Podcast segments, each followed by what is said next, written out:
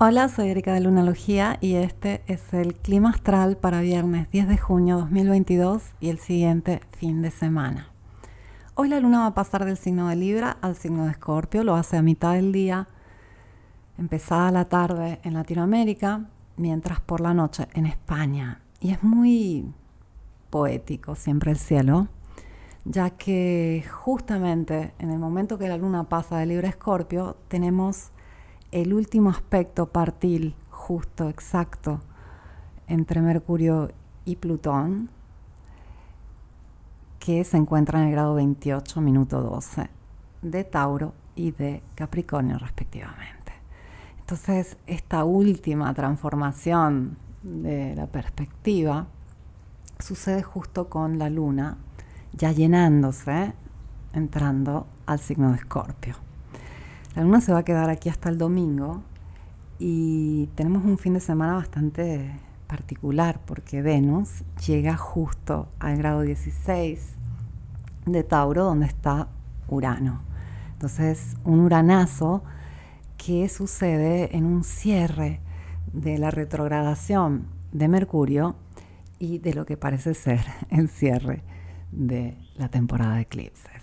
Técnicamente, la temporada de eclipses comienza y concluye con la lunación previa y sucesiva a los eclipses de la temporada, o sea, aproximadamente 15 días antes y después.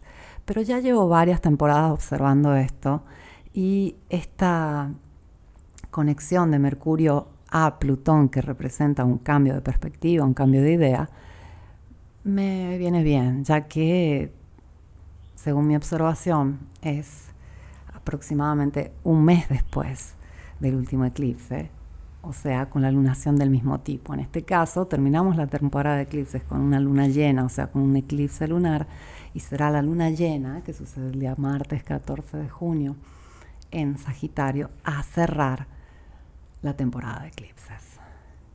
Esto me lo dice el instinto y la observación. Y qué forma tan poderosa de cerrarla, ya que tenemos justamente este trino de transformación entre Mercurio y Plutón, el último de la serie, ya que vivimos tres con la retrogradación, y la conjunción de Venus con Urano. Todo esto está sucediendo en Tauro. La luna está transitando el signo opuesto Escorpio, que fueron los dos signos donde vimos eclipses esta temporada. Eclipses que nos removieron mucho y siguen removiendo, pero finalmente tenemos un cierre. ¿Qué pasa con el cierre? ¿Qué pasa con esta transformación que indica Mercurio-Plutón y con esta, este cambio que indica Venus con Urano? Siempre que hay un cierre, hay una renuncia. Siempre que hay un cambio, hay una renuncia. Siempre que hay una transformación, hay una renuncia. Siempre que hay una evolución, hay una renuncia.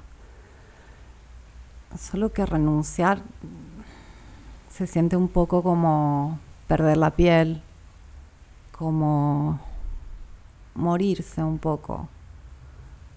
Aunque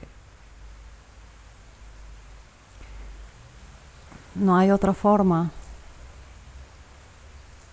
no podemos detener la naturaleza, no podemos detener la vida. Las cosas tienen que seguir su ciclo y transformarse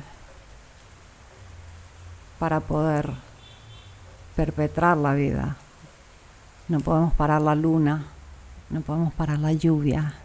No sé si la escuchas, está lloviendo es el, fin de semana para prepararnos a, esta luna llena que ya cierra definitivamente toda esta temporada. Va a dejar caer un velo que puede ayudarnos a continuar con los pies más firmes, más conectados con la tierra, más aquí y ahora, más reales esa es la magia de, los finales y de, las transformaciones y de los cambios, que las cosas se actualizan a la realidad al momento, al tiempo presente. Soltar el pasado es un poco como soltar las definiciones y las asunciones que tenemos acerca de nosotros mismos. Nos duele tanto a veces fluir con el momento y, fluir con los cambios, porque nos aferramos a ideas acerca de nosotros y acerca de la vida que no tienen por qué ser ciertas. Y es complejo porque nuestra mente pasó por toda esta transformación mercurial y aún no, no tenemos la visión clara, va a llegar pronto. Pero es una visión que tiene más que ver con la mente y la mente proyecta, la mente no ve. El que ve es el corazón. Tendemos a pensar que el corazón es un órgano emocional simplemente. Es mucho más que eso. El corazón es el nexo de todo el cuerpo. Es el centro neurálgico de todo tú. Y ahí está la verdad que deberíamos estar viendo mientras estamos viendo desde la mente y desde la mente los cambios son complejos porque no sabemos qué hay después y no nos gusta no saber. Aunque cuando uno puede saber con el corazón, podría vivir el resto de la vida con los ojos cerrados, ya que ahí está toda la verdad. A veces se nos olvida parar un momento y callar la mente, generar silencio y poder escuchar el pecho que tenemos en el pecho.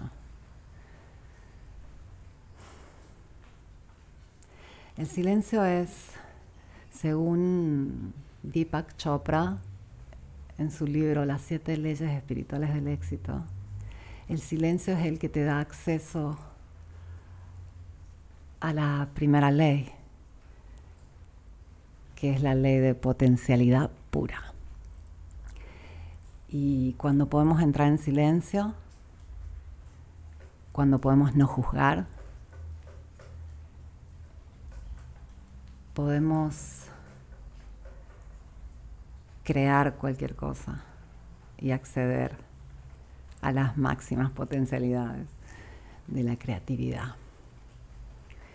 Así dice este escritor que te recomiendo mucho, Deepak Chopra, es un genio. Y el corazón tiene ese tipo de silencio. Cuando conectamos con ese centro hay un, silencio que contiene toda la verdad. Así que con esta luna transitando por Escorpio tan intensa, con este uranazo de Venus que hace conjunción a este planeta de evolucionemos ya, vamos al próximo nivel, seguramente tendremos un fin de semana muy transformador que nos hará evolucionar, ver las cosas diferentes y empezaremos a despertar, pero ojalá despertemos desde esa conciencia donde está ese agradable silencio y esa agradable verdad que es nuestro corazón. es probable que el fin de semana se ponga intenso, profundo, transformador. Es probable que hayan cambios inesperados, verdades que salen a la luz la luna va a estar llenándose, intensa en Escorpio, activando por última vez los puntos del eclipse y nos preparamos a una luna llena que va a terminar de aclarar todo este proceso que hicimos los últimos dos meses. Disfruta, gracias por escucharme. Vuelvo el lunes con el clima astral.